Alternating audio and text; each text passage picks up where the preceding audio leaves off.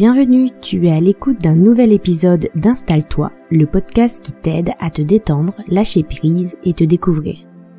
Je m'appelle Laetitia, je suis coach et praticienne en hypnose. Je suis là pour t'aider à mieux comprendre ton comportement, tes pensées et partir à la découverte de toi-même. Si ce podcast te plaît, partage-le et laisse une note, un commentaire ou un like pour nous encourager à continuer. Installe-toi confortablement. C'est parti pour l'épisode d'aujourd'hui. Je suis heureuse de te retrouver pour ce nouvel épisode de podcast. Aujourd'hui, j'avais envie de te parler de quelque chose d'important, euh, quelque chose qui pour moi est primordial. Euh, c'est pas où tu devrais commencer si tu as envie de travailler sur toi, si aussi tu te rends compte que tu n'avances pas ou euh, que tu n'arrives pas à appliquer certaines des méthodes qu'on te partage notamment dans ce podcast. Ce qui fait que ça ne marche pas, que tu n'arrives pas à dégommer tes croyances limitantes, c'est dû dans 90% des cas à deux choses. Le fait, premièrement, que tu n'ailles pas au bout du processus, notamment pour installer une nouvelle croyance. Et deuxièmement, le fait que tu ne sois pas régulé quand tu t'attaques à une nouvelle croyance. Et dans cet épisode, je vais te parler de ce deuxième point, la régulation.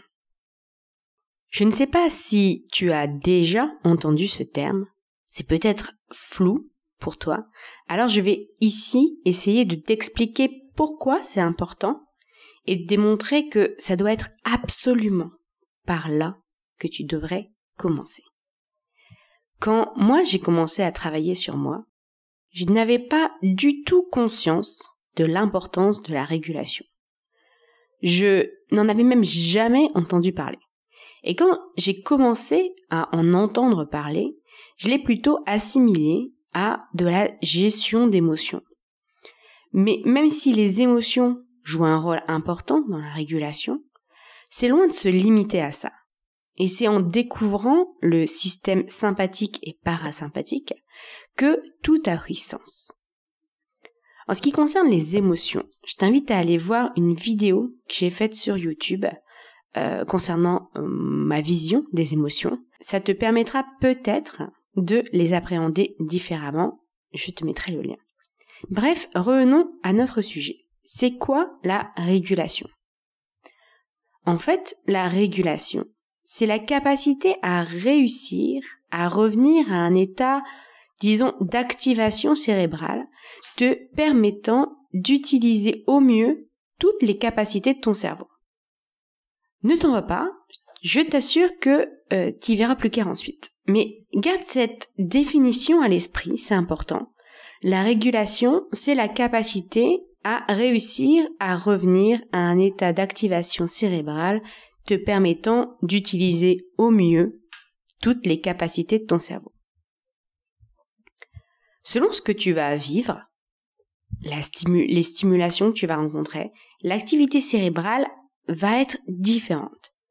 Si tu t'intéresses un peu aux émotions, tu as sans doute déjà entendu qu'elles sont déclenchées par une partie précise de notre cerveau, la partie archaïque de notre cerveau. C'est aussi pour ça qu'on dit que les tout petits n'ont pas la capacité cérébrale de réguler leurs émotions.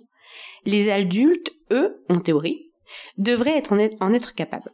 Mais bien souvent, on passe beaucoup plus de temps que ce qu'on devrait en suractivation du système sympathique ou parasympathique. Pour faire simple, le système sympathique t'envoie de l'énergie et le système parasympathique, lui, calme ton énergie. C'est un peu simplifié, mais c'est pour schématiser. Ici, je te parlerai de suractivation pour parler du système sympathique, donc qui t'envoie l'énergie, et sous-activation pour parler du système parasympathique qui euh, fait redescendre ton énergie. Mais en réalité, dans les deux cas, c'est de l'activation, voire de la suractivation. C'est simplement pas le même système qui est activé. Donc, oui, il y a aussi le manque d'énergie qui entre en jeu dans la régulation. Quand tu vas vivre quelque chose qui va déclencher une émotion forte, par exemple, comme la colère, ton cerveau va passer dans ce que j'appelle le mode survie. Il est différent selon les personnes, mais je vais généraliser pour que ça soit plus compréhensible. Donc, te voilà face à quelque chose qui te met en colère. Ton cerveau passe en mode survie. Ton système sympathique s'active et alors cela te permet normalement de fuir de combattre. Et c'est très bien ainsi, la merveilleuse machine qu'est ton cerveau est très bien faite. Elle va t'envoyer l'énergie dans ton corps, dans tes muscles, et elle est faite pour ça. Tu, le, là où ça pêche, c'est quand tu ne redescends pas de cette suractivité. Tu restes alors en mode survie beaucoup, beaucoup trop longtemps. Ce qui t'empêche de prendre du recul, d'avoir accès à toutes les parties de ton cerveau et, dans le cas qui nous intéresse ici, de pouvoir travailler sur tes croyances limitantes. Mais ça aussi un effet sur ton corps. La régulation, c'est donc ce qui te permet de pouvoir redescendre de cette suractivation. Attention, il ne s'agit pas d'empêcher la suractivation. C'est une réaction normale du cerveau. Elle est un excellent moyen de mettre le doigt sur ce qui est enfoui parfois dans ton inconscient ou dans des croyances très profondes. Mais pour pouvoir faire ce travail, il faut redescendre, se réguler. Pour te réguler, il y a différentes techniques qui existent, très nombreuses. Je t'ai écrit un petit guide te permettant de choisir euh, celles qui te conviennent le mieux, ainsi qu'une petite hypnose je te mettrai le lien en description si ça t'intéresse. Si tu veux approfondir euh, la partie théorique, je te conseille de te renseigner sur la théorie polyvagale, la simulation des nerfs vagues et euh, les systèmes euh, sympathiques et parasympathiques. Car j'ai pas entré en profondeur dans la théorie ici. Le but est de réussir à te faire comprendre l'intérêt de la régulation et ce qu'on entend par là. Pas que faire une thèse sur euh, les systèmes euh, sympathiques et parasympathiques. La vie, c'est donc des hauts et des bas dans tout, même dans l'activation de ton cerveau. J'insiste là-dessus car c'est important de comprendre que tu ne peux pas être tout le temps à un niveau, disons, intermédiaire. L'intérêt d'avoir des hauts et des bas est de pouvoir se nourrir de ces expériences quand on est à un niveau intermédiaire.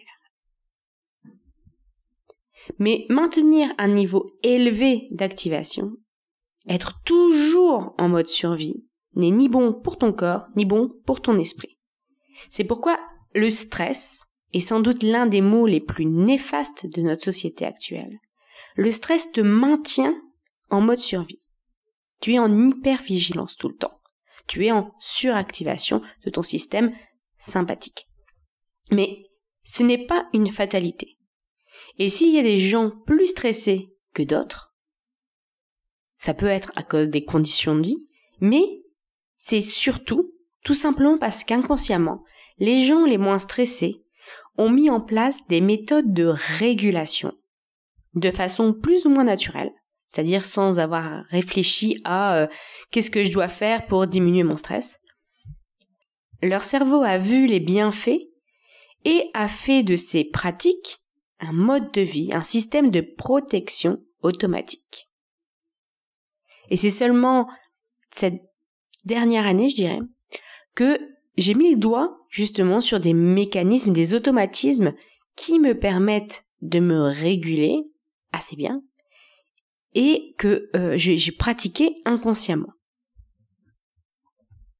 Mais rien n'est immuable donc si tu te considères comme quelqu'un de stressé par nature, déjà enlève-toi cette étiquette. Tu n'es pas ton stress.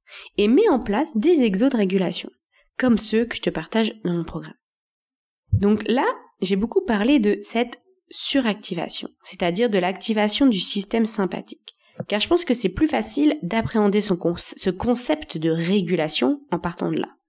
Mon cerveau me fournit de l'énergie pour faire face à une situation, plus ou moins dangereuse, jugée plus ou moins dangereuse par mon cerveau. Puis, une fois la situation apaisée, le niveau redescend à un niveau normal, même si j'aime pas trop ce terme, tu comprends l'idée. Mais il y a aussi le manque d'énergie lié à la suractivation du système parasympathique cette fois. C'est le fait de manquer d'énergie, d'être amorphe ou d'être dans l'immobilisme. L'immobilité est aussi un mécanisme de défense.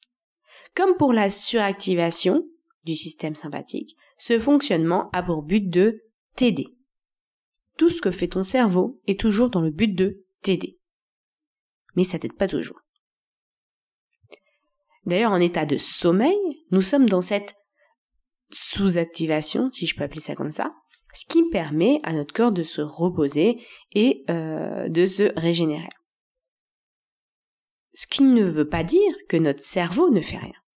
Mais comme pour la suractivation euh, sympathique, en sous-activation, nous n'avons pas accès à toutes les, ces capacités, notamment celles d'analyse et de prise de recul qui nous intéressent ici.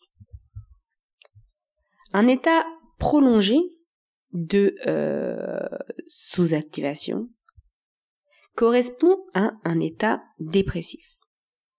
T'as plus du, plus envie de rien, t'as pas envie de bouger, t'as, même, tu ressens même plus l'énergie de. Et c'est bien souvent en sous-activation que nos pensées les plus sombres, nos croyances les plus limitantes, notre voix intérieure la plus critique sont les plus forts. Et c'est super d'avoir accès à cette voix. Car comment travailler sur ce qui te limite si tu ne sais pas quelles sont ses croyances?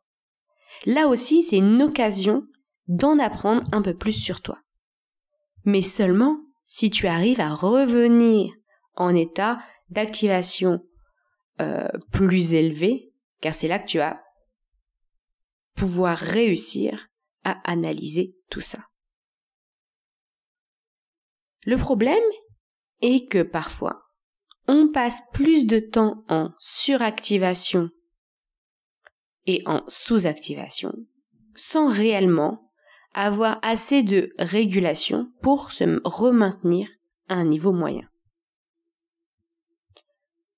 Cela vient du fait que contrairement à une situation d'urgence comme euh, être face à un lion, le stress que l'on vit actuellement dans notre société est quasiment permanent, ou du moins pour certaines personnes, qui n'arrivent pas à sortir de ce mode, à ne plus être en hypervigilance. Car le, le danger n'est pas un danger physique immédiat, mais bien souvent, on perçoit du danger dû à notre discours interne. Et ce discours interne est permanent.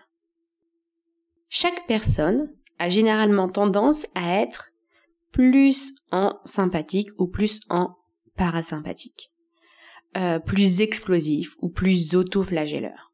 Mais on navigue entre ces deux états tout au long de notre journée.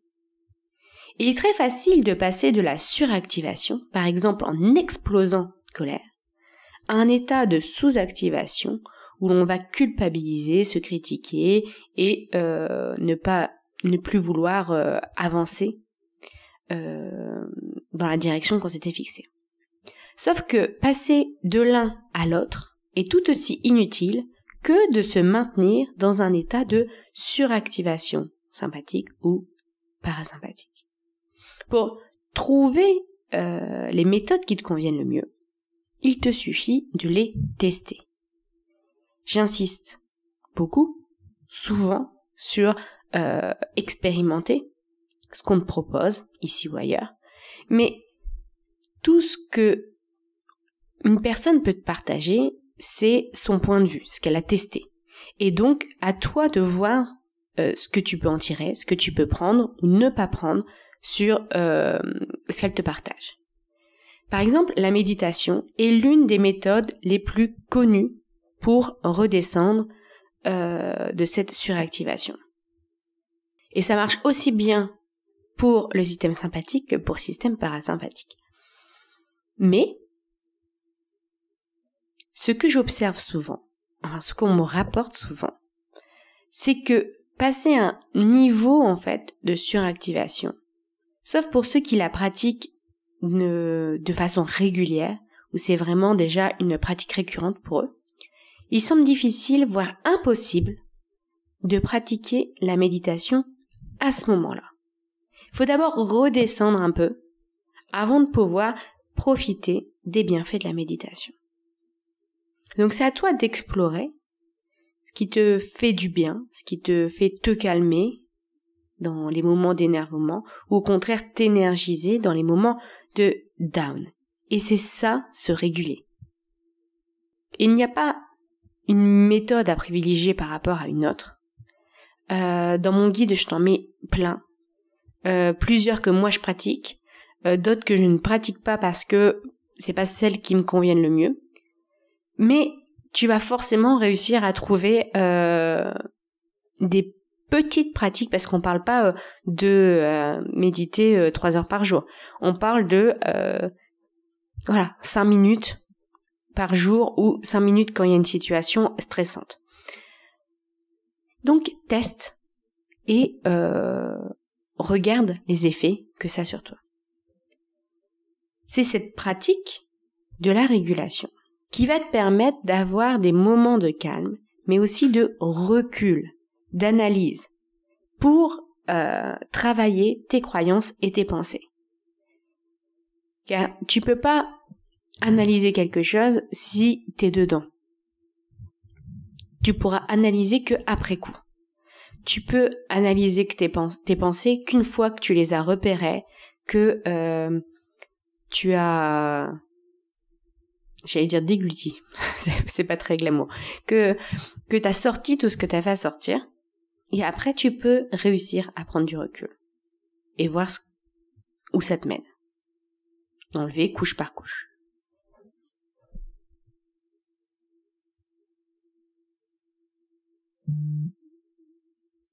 Donc se réguler va t'aider dans ton travail sur toi. Mais, je répète, le but n'est pas de ne plus avoir de haut et de bas. La ligne droite, euh, c'est comme pour euh, l'électrocardiogramme. C'est pas ce qui est conseillé. Et c'est en plus, c'est impossible. Mais garde cette image en tête. D'ailleurs, je trouve que le parallèle avec le dessin de l'électrocardiogramme est très parlant. Des grands hauts, des grands bas, des petits va-et-vient au milieu, ça, c'est la régulation. Mais tu n'auras jamais en haut, ni en bas, ni au milieu tout droit. J'espère que cet épisode t'aura apporté un peu de clarté sur euh, ce qu'est la régulation et surtout t'aura convaincu de l'importance d'y prêter attention pour quitter le mode survie. Tu peux euh, partager en commentaire les méthodes que tu utilises toi pour te réguler Laisse-nous un commentaire avec tes questions, tes avancées, ce que ça t'a apporté, ou tout simplement les sujets que tu voudrais qu'on aborde. C'est toujours un plaisir d'échanger avec vous. À bientôt!